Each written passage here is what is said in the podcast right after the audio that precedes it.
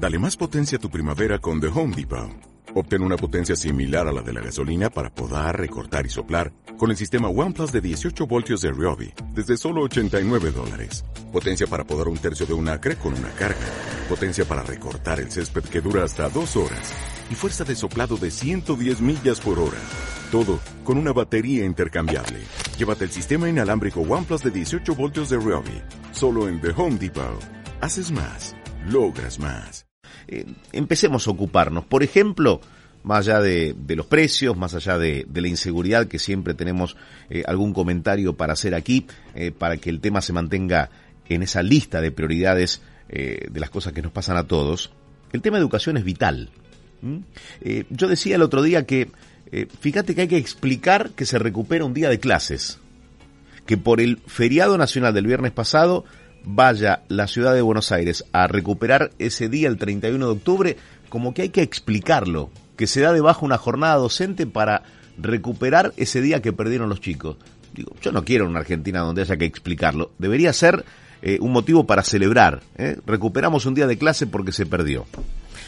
Vamos a hablar de educación, de los días de, de, clases perdidos, de la no repitencia propuesta para 2023. En línea está Darío Álvarez Clar, fundador de Red Educativa Itinere, especialista en gestión e innovación. Darío, gracias por tu tiempo. Eduardo Batalla te saluda aquí en Millennium.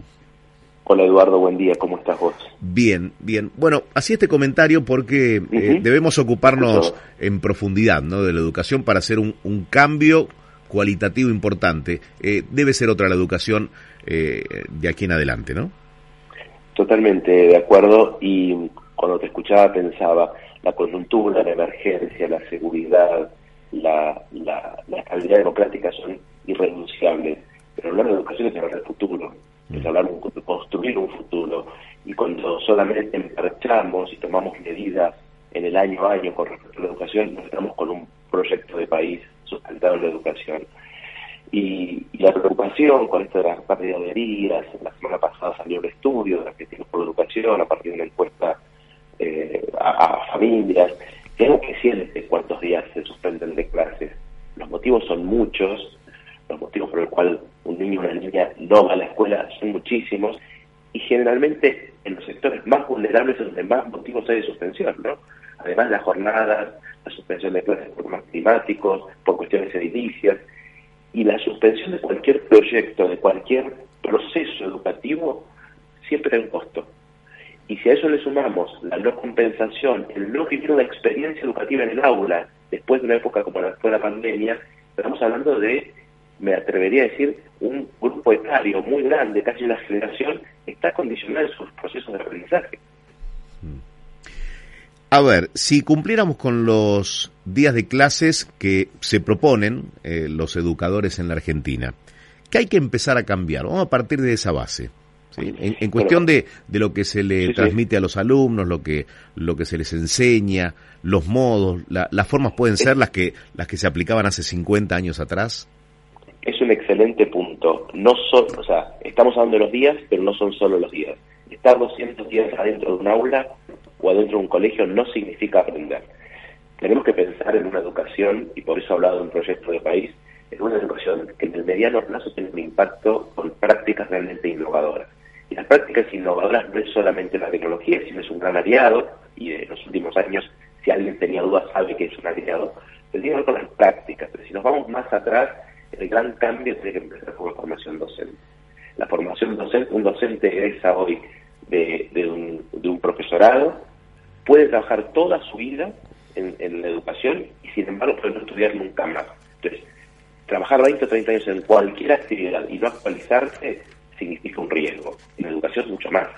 Entonces, las prácticas innovadoras a las que me refiero es otro modo de, enseñar, poner realmente la centralidad del alumno, que se habla hace muchos años en algunas de nuestras escuelas, en muchas partes del mundo, la centralidad del alumno tiene que ver con poder pensar que la práctica educativa debe estar en, un alumno que sepa por qué aprende, para qué aprende, que sea autónomo, poner la base en el desarrollo de habilidades y competencias y no solo en contenidos, y que si en algún momento tuviese una contingencia como la que tuvimos en nuestro país y en el mundo con la, con la pandemia, poder tener un plan, sí, de emergencia para compensar esos años tan golpeados. pero no es solo la cantidad de días, sino que el proyecto educativo que país tenga, del cual esto no se habla. No se habla en las plataformas políticas, no se habla en los reportajes, no es una variable que interese. Sin embargo, es la gran variable que, estando bien, nos haría salir como país y estando mal nos seguiría hundiendo.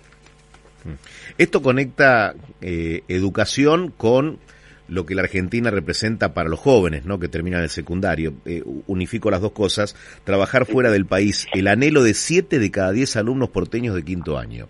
Digo, son pequeñas señales, ¿no? Esto habla más del país, de la economía, de la falta de, de, poder proyectar, de futuro y demás.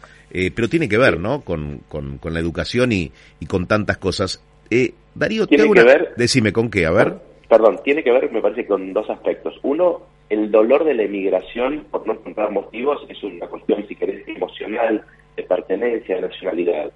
Sin embargo, la escuela tiene que prepararse en este aspecto que decía la innovación, en enseñar a niños y niñas de la primera infancia, nosotros decimos en nuestra red, a ser ciudadanos globales. Y esto quiere decir, entre otras cosas, surfear la incertidumbre y poder adaptarse a contextos distintos. Puede que yo no me vaya de mi país, sin embargo puedo trabajar para el exterior puede ser que estudie una carrera que no existe, puede ser que sea una persona que genere mi propio microemprendimiento. Entonces, esas habilidades de seguir aprendiendo toda la vida, de poder ser autónomo, de poder insertarme en distintos contextos y además de poder trabajar con otros, son habilidades necesarias.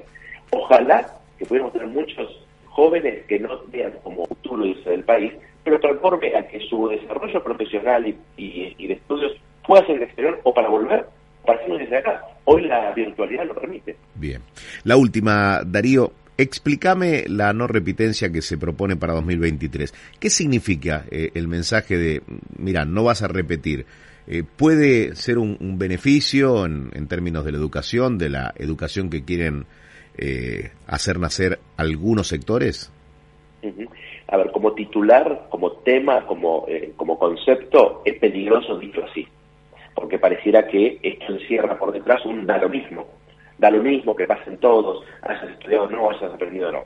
Si ese fuera el concepto real de pasen todos y no importa y no hay repitencia y te puedes llevar cuatro, cinco, seis materias, es un problema porque estamos engañando a los jóvenes, le estamos diciendo, acredito algo que vos no hiciste y el problema no se a la corta o la larga, cuando ingreses en una facultad, un trabajo o cuando te des cuenta que no sos autónomo.